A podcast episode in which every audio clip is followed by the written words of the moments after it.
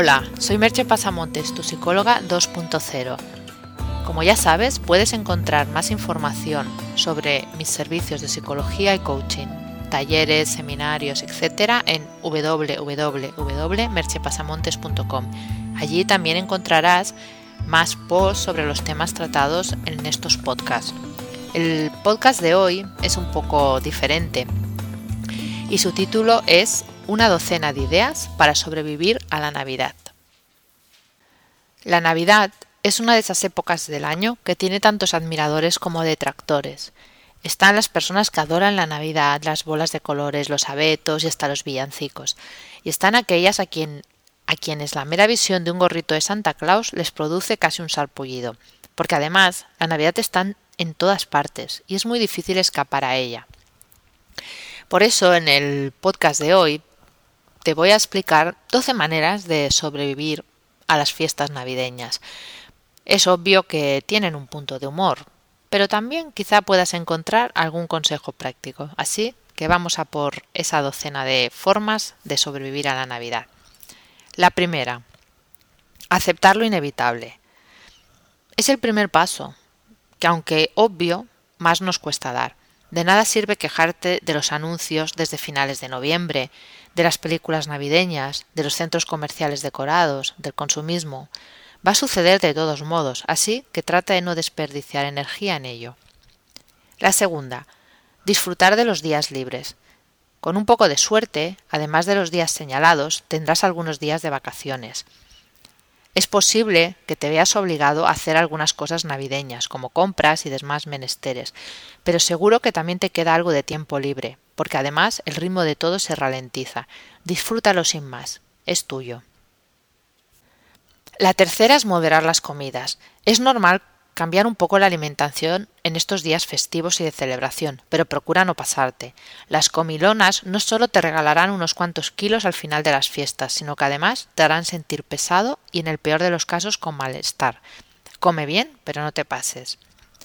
La cuarta, moderar el alcohol. He querido separar la comida de la bebida, porque si algo son dados estos días es a beber más de la cuenta. Como en el caso de las comidas, beber en exceso te hará sentir mal y es un factor de riesgo para otros temas que comentaré en otros puntos. La quinta, compra solo lo que te apetezca.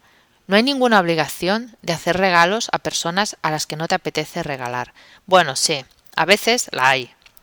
En esos casos puedes optar por comprar en tiendas de comercio justo, por lo menos sentirás que colaboras, hacer algo tú mismo o ir a lo fácil para que por lo menos, además del dinero, no pierdas el tiempo.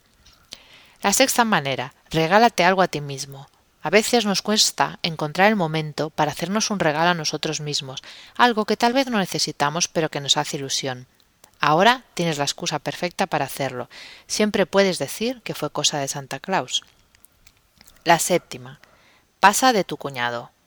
Pues eso y así de claro. Quien más o quien menos tiene un cuñado, suegro, primo o lo que sea que le cae, por decirlo suavemente, un poco mal, y está presente en la mesa de Navidad. Es lo que tiene tener familia, viene en un pack. Los que te gustan más, los que te gustan menos. Piensa en cuántas veces al año lo ves y si merece la pena amargarse el día por ello o simplemente pasar y disfrutar del resto. En este punto te puede ser fácil o más fácil hacerlo si has seguido el consejo 4 que era el de moderar el alcohol. La octava. No te sientas obligado a estar feliz. Esta es clave en estos días. No es obligatorio estar feliz, ni disfrutar a tope, ni pasarlo en grande. Si no te sientes exultante, no pasa nada. Le sucede a muchísimas personas, incluso hay quien cae en la melancolía en estos días. Acéptalo y no te fuerces. Posiblemente no te sentirás feliz, pero por lo menos te sentirás aliviado. La novena. Pasa una tarde de cine y manta. Los que estamos en el hemisferio norte pasamos las fiestas en época hibernal, por lo que pasar una tarde mirando películas en el sofá bajo la manta puede ser una gran idea. O haciendo el amor. El caso es estar bajo la manta. La décima. Disfruta con los niños. Si tienes hijos o niños cerca, aprovecha para contagiarte de su ilusión, de ver cómo sonríen poniendo los adornos o haciendo alguna actividad navideña, por tonta que parezca, ni qué decir de la cara de ilusión que tienen cuando abren un regalo. Los niños son una de las mejores vías para contagiarte de la alegría de vivir. La onceava. Acepta tu situación personal. Quizás estás más solo de lo que querrías por estas fiestas, o te dejó la pareja, o echas de menos a los que ya no están. Como te he dicho en otro punto, no es obligatorio estar alegre ni hacer hace ningún bien estar comparándose con los demás pensando en lo mucho que disfrutan ellos.